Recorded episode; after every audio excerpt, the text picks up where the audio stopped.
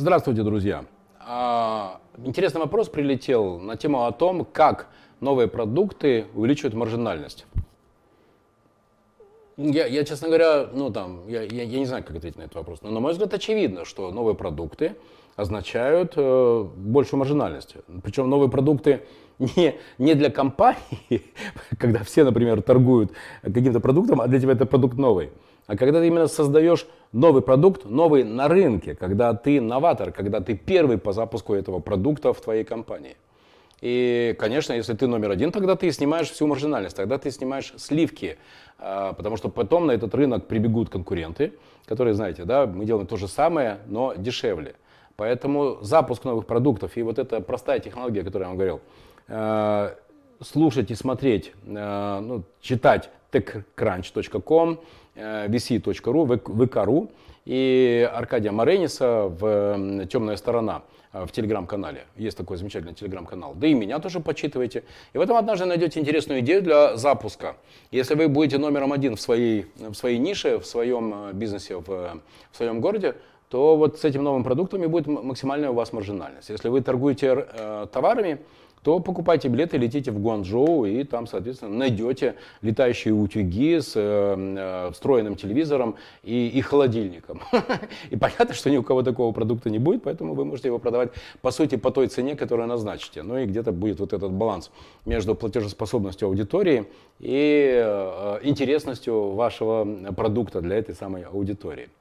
Что касается АБЦ-анализа, но, э, ребят, я не хочу вам делать какой-то ликбез. Пожалуйста, в Яндексе наберите АБЦ-анализ.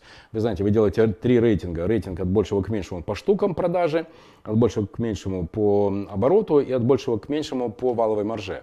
Ну и дальше вы, например, выбираете товары-локомотивы. То есть это те товары, которые продаются больше всего по штукам. И это товары, по которым вы можете совершенно спокойно давать минимальную цену, потому что вы на них, как правило, все равно не зарабатываете. И как раз с этими товарами можно делать маркетинговые акции. А, просто в витрине у нас э, там пакеты просто ноль, бесплатный пакет. Нет, это плохой вариант, потому что я не люблю пластиковые пакеты.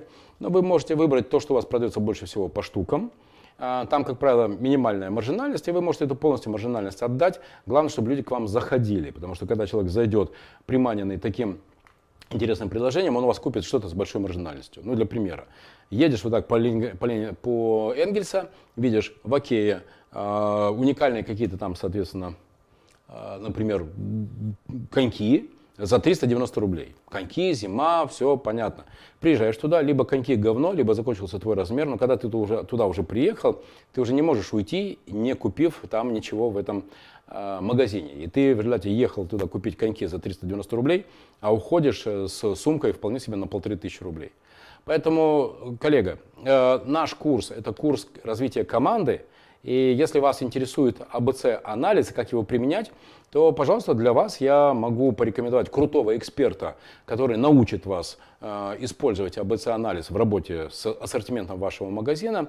И это человек с огромным опытом, 20-летним в управлении ассортиментом и в использовании АБЦ-анализа. И, конечно, я для вас такую консультацию с удовольствием организую.